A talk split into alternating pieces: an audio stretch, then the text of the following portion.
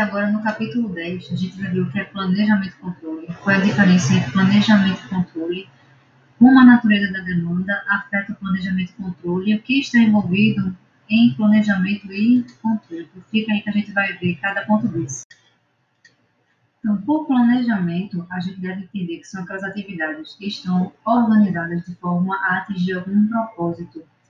E esse propósito é, deve ocorrer de forma eficaz e eficientemente para que todos os elementos de produção realmente consigam ser elaborados de forma correta, ou seja, naquela meta que a empresa está pretendendo alcançar.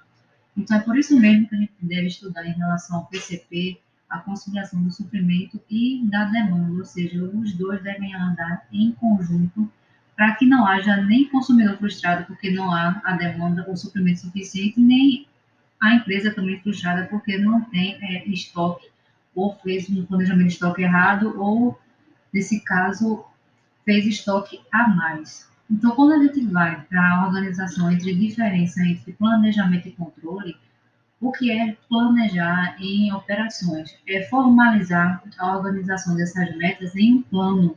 Então, a gente tem que colocar em determinados momentos o que é que cada coisa vai acontecer. Então, curto, médio e longo prazo. Então, o que é que a gente espera? A gente implemente nessas três esferas. Então, isso é para fazer com que a empresa trabalhe nos trilhos. E o que, é que significa isso? É controlar, é organizar todo o processo de formalizar a organização dos indicadores. Então, por exemplo, tem algumas empresas que utilizam OKRs para organizar a meta dela e ver a progressão ou ver se elas estão realmente conseguindo definir e organizar em função daquela meta. Então, para a gente organizar isso, a gente tem que também voltar um pouquinho daquelas fases iniciais e ver é, quantas horas, dias e organizar isso em função dessas previsões da demanda e usar a previsão da demanda para evitar qualquer contingência ou intervenção que a gente deve fazer para corrigir alguns imprevistos que vão surgir ou acontecer durante a implementação dessas ações em relação a, a, ao PCP. E por isso mesmo, a gente também deve focar, e a pandemia veio para mostrar muito isso na gente, que a incerteza desse suprimento, ou seja, Pode faltar? Pode, mas é provável que isso não ocorra. Mas se acontecer, o que a empresa vai fazer? Então, a gente também deve, deve prever a incerteza em relação à demanda. Então, por exemplo, se eu não conseguir chegar ou fazer com que o meu produto seja é, é, utilizado por aquela demanda ou por aquele consumidor.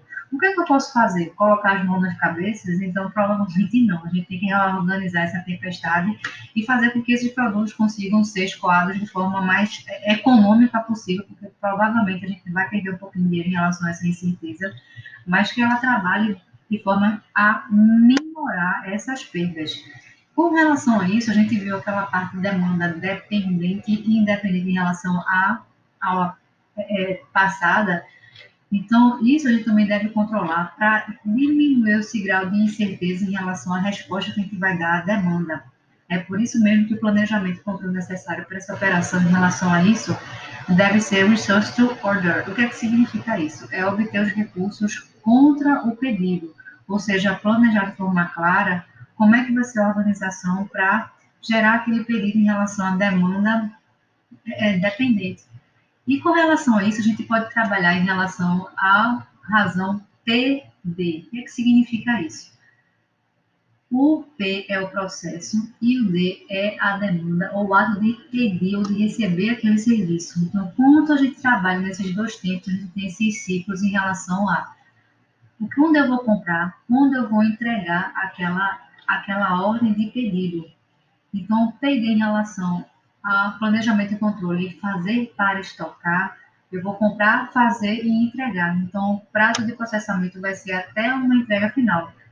Quando eu estou em relação ao prazo da demanda, eu vou ser somente ter um encargozinho que é na entrega. Quando eu estou fazendo planejamento PD contra o pedido, eu vou fazer também essas três esferas, comprar, fazer e entregar, mas a minha demanda vai ser entre fazer e a entrega. E quando eu estou fazendo esse PD em relação a obter recursos contra o pedido, então a minha demanda dependente e independente vai ser nos meus três atos de comprar, fazer e entregar. E é muito importante a gente em relação relacionar os nossos produtos e serviços em relação à razão P e D, porque isso vai dar o grau de especulação em relação à variação da demanda e do meu da minha oferta. Então, quanto maior a especulação, maior vai ser o controle financeiro em relação a quando eu vou entregar aquele produto. Então, se for melhor ou mais conveniente, eu posso esperar um pouquinho para fazer com que aquele produto suba o preço, como por exemplo as commodities. Se for, por exemplo, o contrário, tenho que fazer e vender logo, então a razão PD vai ser bem menor. Estou fazendo isso para fazer com que aquele produto tenha um valor agregado mais rápido ou que influencie mais rápido aquela situação que é a demanda. Então, quando a gente está trabalhando nas atividades de planejamento e controle, a gente deve entender que devemos responder as seguintes questões. Em relação a quando fazer, ou seja, qual é a programação, quanto fazer, qual vai ser o carregamento, as atividades estão conforme o plano, então a gente vai os monitoramentos e as as ordens em relação ao controle, os indicadores de controle. E em que ordem eu vou fazer, ou seja, qual é o sequenciamento ou lead time que eu vou colocar para cada trabalho ou para cada projeto de trabalho em relação a isso. Então, em relação a carregamento, a gente tem dois carregamentos, que é o carregamento finito e o carregamento infinito. Então, o carregamento finito é quando a gente aloca trabalho para um setor de trabalho, ou uma pessoa, uma máquina, um grupo de pessoas, até o limite estabelecido. Qual é esse limite? A capacidade operacional da empresa. Então, se ela pode fazer 10 mil produtos em uma hora, aquele ali vai ser o carregamento finito para aquele trabalho, para aquela alocação de trabalho. Quando o carregamento é infinito, ou seja, não limita a capacitação ou aceitação de trabalho, então eu posso colocar vários carregamentos e aquilo ali vai acontecer ao longo do tempo. Mas é muito importante também verificar nesse carregamento infinito se eu tenho alguma imprevisibilidade ou alguma situação de urgência, porque eu vou ter que reorganizar essas cargas de trabalho para atender é, essa urgência. E isso também está ligado muito às fases de sequenciamento, ou seja, qual é a prioridade que eu vou dar para cada operação para cada trabalho. E isso vai estar conjunto com as regras ou os procedimentos operacionais padrões que a gente chama de POPs, para reorganizar essa sequência de trabalho, por exemplo, fazer os trabalhos mais complexos, já mais agrupados, os trabalhos mais simples de forma mais desagrupada, porque eu ganho mais ritmo em relação à produção e assim eu diminuo os gargalos entre as etapas ou entre as, as os sequenciamentos que eu vou dar para aquela produção.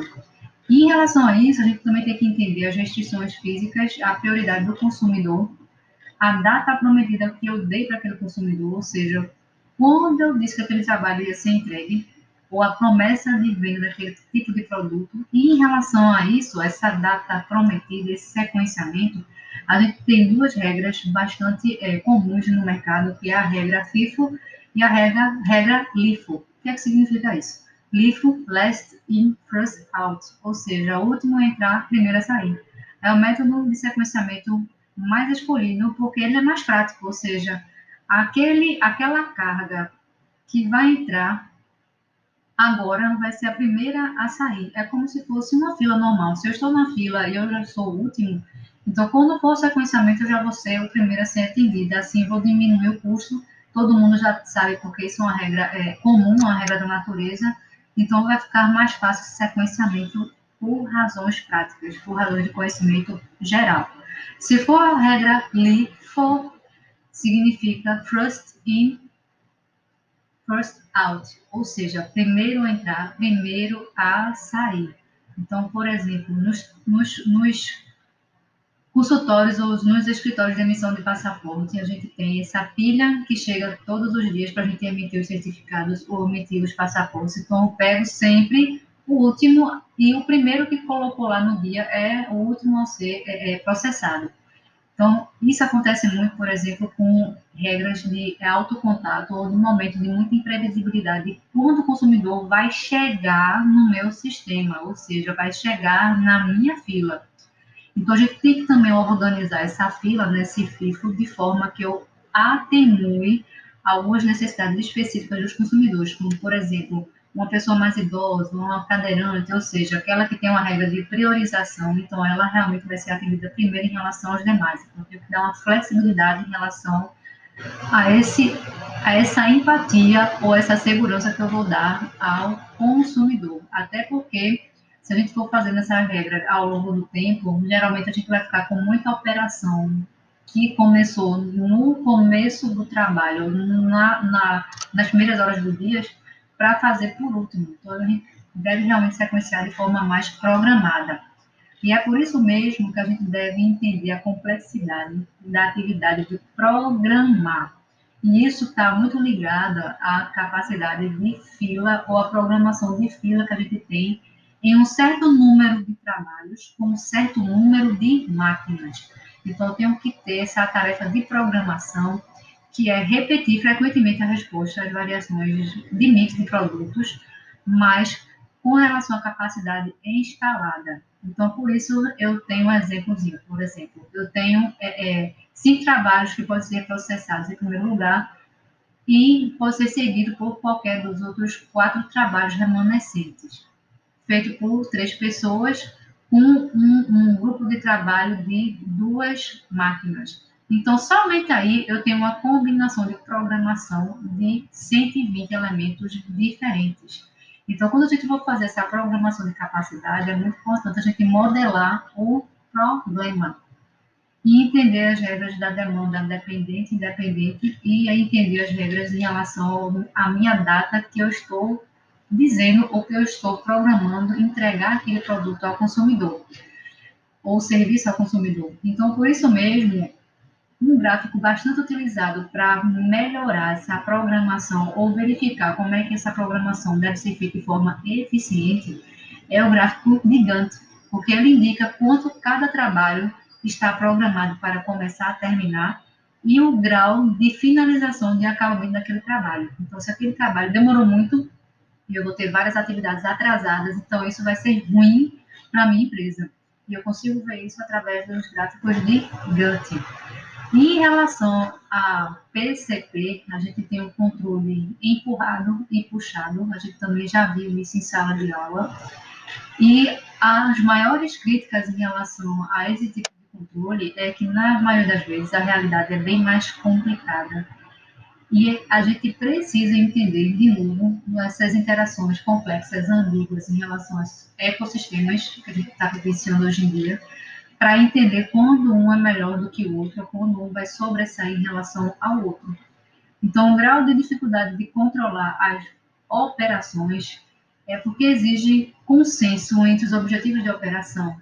Ele tem que ser mensurado e essa mensuração tem que ser atualizada sempre a imprevisibilidade deve ser monitorada e ela tem que ter um efeito de intervenção previsível em relação às operações, que isso é a coisa mais difícil de ocorrer ou da gente fazer, ainda mais no momento que a gente está vivenciando como agora. E as atividades, se elas das operações, se forem muito repetitivas, isso tem um viés bom e ruim ao mesmo tempo viés bom que eu tenho uma previsibilidade em relação ao que eu estou fazendo, então a gente não vai ter que perder muito tempo em relação a controlar, porque aquilo ali já acontece de forma repetida. Então fica mais fácil verificar se algum sinistro, alguma ocorrência ruim aconteceu. Mas ao mesmo tempo ela é ruim porque eu não estou fazendo com que o consumidor sinta a variação do consumo na quantidade de vezes que ele utiliza aquele meu produto. Então a gente também tem que criar algumas plataformas ou algumas estratégias para que isso aconteça já que em operações a gente não consegue. Então, preciso ir para P&D ou marketing para fazer com que aquele consumo do mesmo produto em ocasiões diferentes tenha uma experiência ou uma expectativa de uso diferente. Então, é isso que a gente vai viu no capítulo de PCP. Espero que vocês gostem e a gente se vê no outro capítulo.